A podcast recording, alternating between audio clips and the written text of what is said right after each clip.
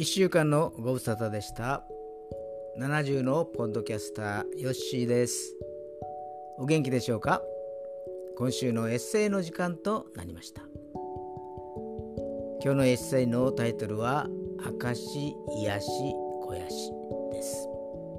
その前にですね、えー、横草同人誌の第2号に掲載された関東言をちょっとお読みしたいと思います。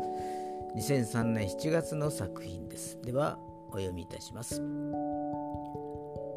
余格差博多に住む者にとって何ともノスタルジアを感じさせる響きである。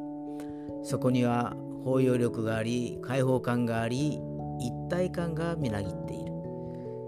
私が会社勤めをしていた時に感じたことであるが新幹線が博多駅に滑り込んだ時飛行機が板付空港に着陸した時思わずニヤッとしたものである。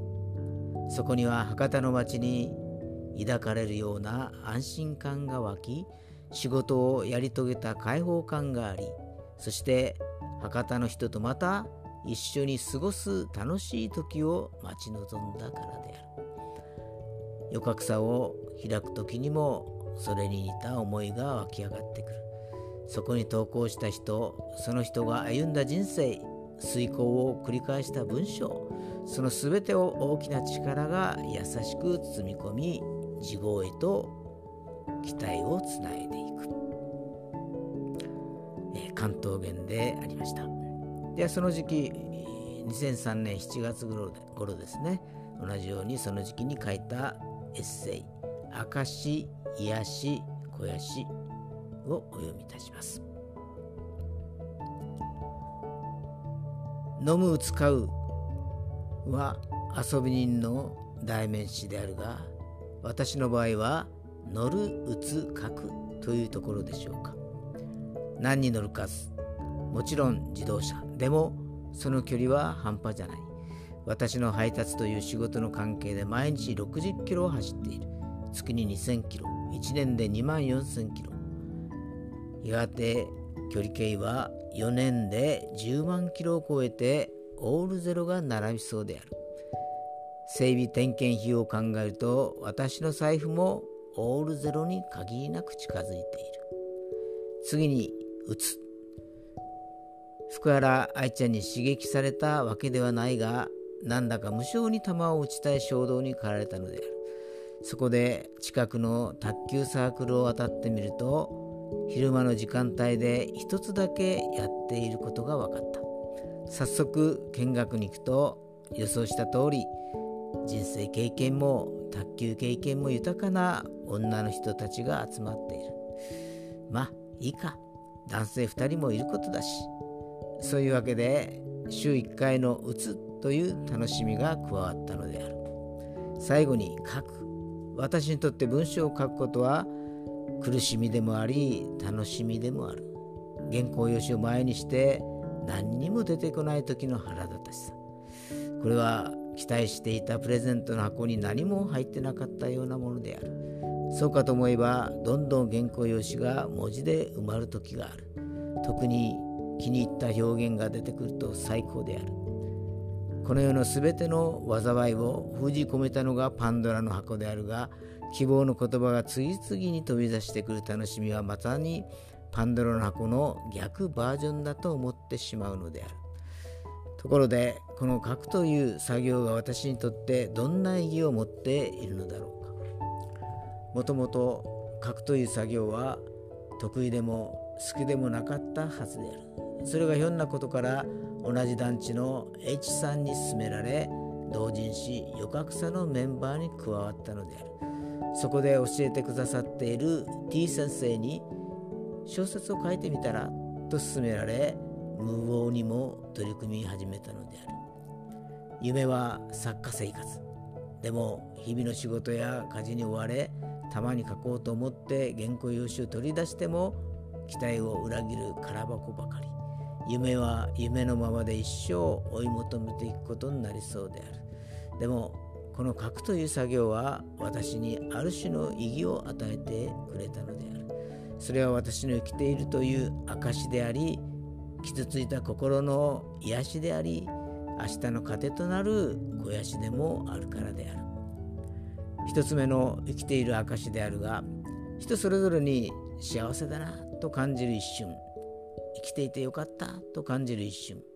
またほっとするなと感じる一瞬がある。それが一瞬でもあれば私は生きている。あるいは生かされている証明だと思う。それが T 先生に声をかけられた時から始まったのである。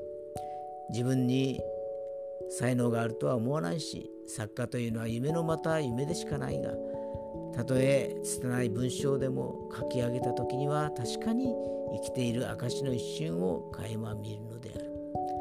2つ目に心の傷の癒しであるがこれはこれからの書くという作業に委ねられるだろう。T 先生が常々自分の恥をかけるようになったら一人前と言われているが全てを書き尽くしたなら柔らかい心が戻った生座となろう。私は牧師という職業柄教会の裏の裏まで知り尽くしている。私の属していた教団は経験の教団で Y にある教会は世界一の信者数を誇っていた。キリスト教会では有名でもありまたある面恐れられてもいたのである。その司教会である湯福教会に5年ほど勤めそこでの牧師と伝道師の関係は王真理教の教祖と M の関係にも似ていたのである。その牧師の性格はわがままで短気である。ある時車の中で突然に永住権が欲しいと言い出したのである。別に永住権が取れるように動いてほしいと頼まれたわけではないがその当時の牧師と伝道師という関係の中では頼まれなくても動かざるを得なかったのである。私は南区の市会議員を通して今や税島の重鎮である Y 国会議員の事務所がある七川へ向かったのである。そこの秘書がちゃんとした資料を提出していただければ何とかしましょうという言葉に期待をにじませながら資料作りに汗を流したんである。考えてみれば日本に来てまだ5年ぐらいだし日本のために功績を上げたわけでもなく地域住民から表彰状を受けたわけでもない。どちらかというと地域住民に迷惑をかけている方なのに土台永住権なんてもらえるはずはないのだ。子供のおねだりのような牧師の言動に反応せざるを得ないいびつな関係でもあったのである。このいびつな関係が今も影響していることがあるのだが。このことはまだまだ書けない状態なのである。この5年間思い出すと涙を禁じ得ない。でも少しでも今書けたということは心の傷の一部が癒されたということかもしれない。3つ目に明日の糧となる肥やしであるがこれは私にとって希望そのものである。私の頭の中にたくさんの知識の引き出しがあれば短時間で書けるのであろうが漢字一つ書くにも言葉一つ表現するにも辞書で調べて引き出しを作りその中に収める作業があるために時間がかかってしようがない。でもそれは煩わしいけれども楽しい作業でもある。今はエッセイを書いたり童話を書いたり小説風なものを書いたりしているけれども私の書きたいのは時代小説歴史参加みたいなものである。有名な人物を支えた人無名であるが大きな業績を上げた人そんな人たちを取り上げたいのである。決して表面に出てこないがしっかりと陰で支えている人々にスポットを当てて描きたいのである。私の親分肌ではなく子分肌がそうさせるのでだと思う。証癒し肥やし。これは今の私にとって生きていく上でなくてはならないカメラの三脚のようなものである。平らな場所ではもちろん不安定な場所でも岩場でも安定した台となってカメラに被写体を収めさせてくれるのである。私の人生というカメラに収まる被写体はまさにこの安定した三脚から生まれるのである。以上です。まあ2003年といえばもう20年近く前になりますけれども、えー、続けているのは卓球とエッセイそして「翌草」という同人誌。辞めたのは KK の教団。また新たな道を歩んでいます。これもまた楽しからずやです。それでは皆さんおやすみなさい。皆さんの明日が希望にあふれたものとなりますように。また次回にお耳にかかりましょう。ヨッシーでした。